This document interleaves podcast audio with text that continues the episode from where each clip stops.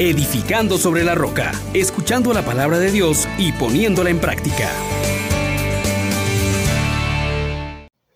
Paz y alegría en Jesús y María, mis queridos hermanos. Les saluda su hermano Juan Elías, dando gracias a Dios porque su infinita misericordia nos sigue acompañando y nos hace ver que nuestro crédito delante de Dios y de los hombres es cuánto trabajemos por Cristo.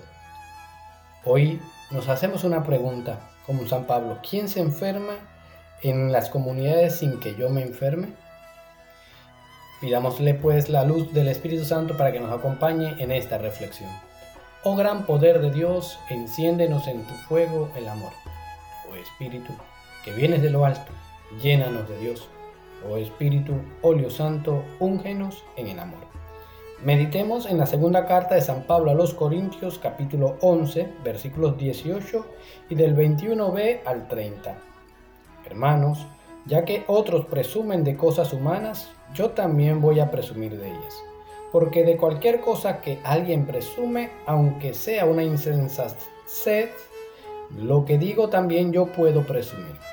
Ellos presumen de que son hebreos yo también lo soy. De que son israelitas, yo también lo soy. De que son descendientes de Abraham, yo también lo soy. De que sirven a Cristo, es una locura decirlo, pero yo lo sirvo más. Yo les gano en fatigas, cárceles y les gano por mucho en azotes y en peligros de muerte. Cinco veces me han dado los judíos los treinta y nueve azotes. Otra tres veces me han azotado con varas y una vez me han apedreado. He naufragado tres veces y me he pasado un día y una noche perdido en el mar.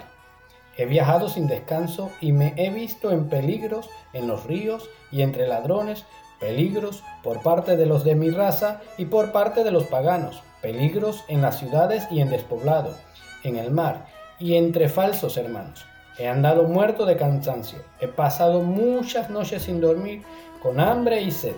Muchos días sin comer, con frío y sin ropa. Además de estas y otras cosas, pesa sobre mí diariamente las preocupaciones por todas las comunidades cristianas. ¿Quién se enferma en ellas sin que yo me enferme? ¿Quién cae en pecado sin que yo no me consuma de dolor? Si se trata de presumir, presumiré de mis debilidades palabra de Dios. Te alabamos, Señor. Hoy, hermanos, el apóstol Pablo nos presenta un tremendo currículum vitae.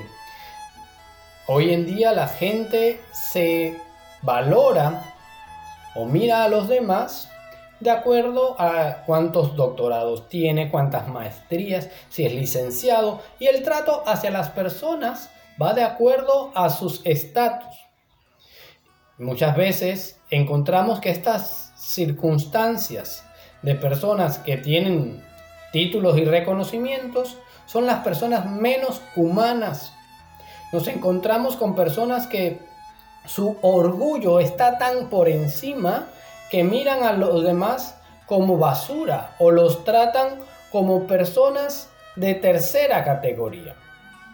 Y no encontramos entonces un desarrollo humano acorde a sus títulos, a sus realidades académicas. Muchas veces se ve entre estas personas un desprestigio, una forma de pisotear a los demás y de corrupción. Pablo hoy nos presenta la identidad del cristiano, del que verdaderamente promueve el Evangelio y pone en él su tesoro, su vida, todo su ser. Queremos que tú también tomes conciencia y nos hagamos una serie de preguntas. ¿Podríamos presentarnos nosotros con una hoja de servicios así como la de Pablo delante de Dios? Porque recuerda que te vas a presentar delante de Dios. Es que hemos recibido al menos un azote por predicar el Evangelio. Hemos mostrado valentía en medio de la adversidad por ser auténticos cristianos. ¿Cuántos peligros hemos tenido que correr en nuestros viajes apostólicos por amor a Cristo? O más bien, estamos tan seguros y arropados en nuestros cuarteles, en nuestras seguridades, que no hay ocasión para ejercitar la valentía misionera que nos ha mostrado Pablo hoy.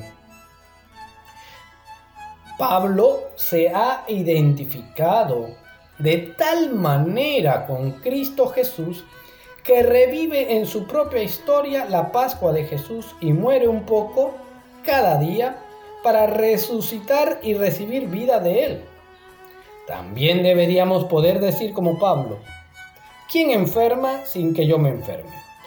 O sea, ser solidario con los demás y también de las preocupaciones de la comunidad y de la iglesia en general. Hoy muchas veces estamos luchando contra el individualismo, me salvo yo y los demás que, se frieguen, que hagan de su vida lo que les dé la gana. Sin embargo, al ver lo que Pablo está haciendo, debemos cuestionarnos también y entender que hay una batalla contra aquellos que quieren ser testigos de Cristo. Es una batalla real, es una batalla que golpea fuerte, es una batalla en la que experimentamos nuestra propia debilidad y que va más allá de lo que nosotros humanamente somos capaces. Pero ante todo eso, ante todo eso, hoy el Señor nos muestra que en mi debilidad, en donde se acaban mis fuerzas, en donde ya no puedo más, Él se muestra por encima de todo eso. Hermanos, hermanas, este tiempo de gracia que estamos viviendo nos conduce a realizar la obra de la salvación a toda costa, no confiando en nuestras fuerzas, sino en Cristo Jesús, nuestro Señor y Salvador. Este es el momento en donde tú también debes poner todas tus fuerzas, porque donde está tu tesoro, está tu corazón. En donde tú te empeñes, vas a ganar mucho si lo haces poniendo en Cristo tu vida y dándolo a conocer a los demás. Bendiciones para todos. Les exhortamos, hermanos, por la misericordia de Dios, que pongan por obra la palabra y no se contenten solo con oírla.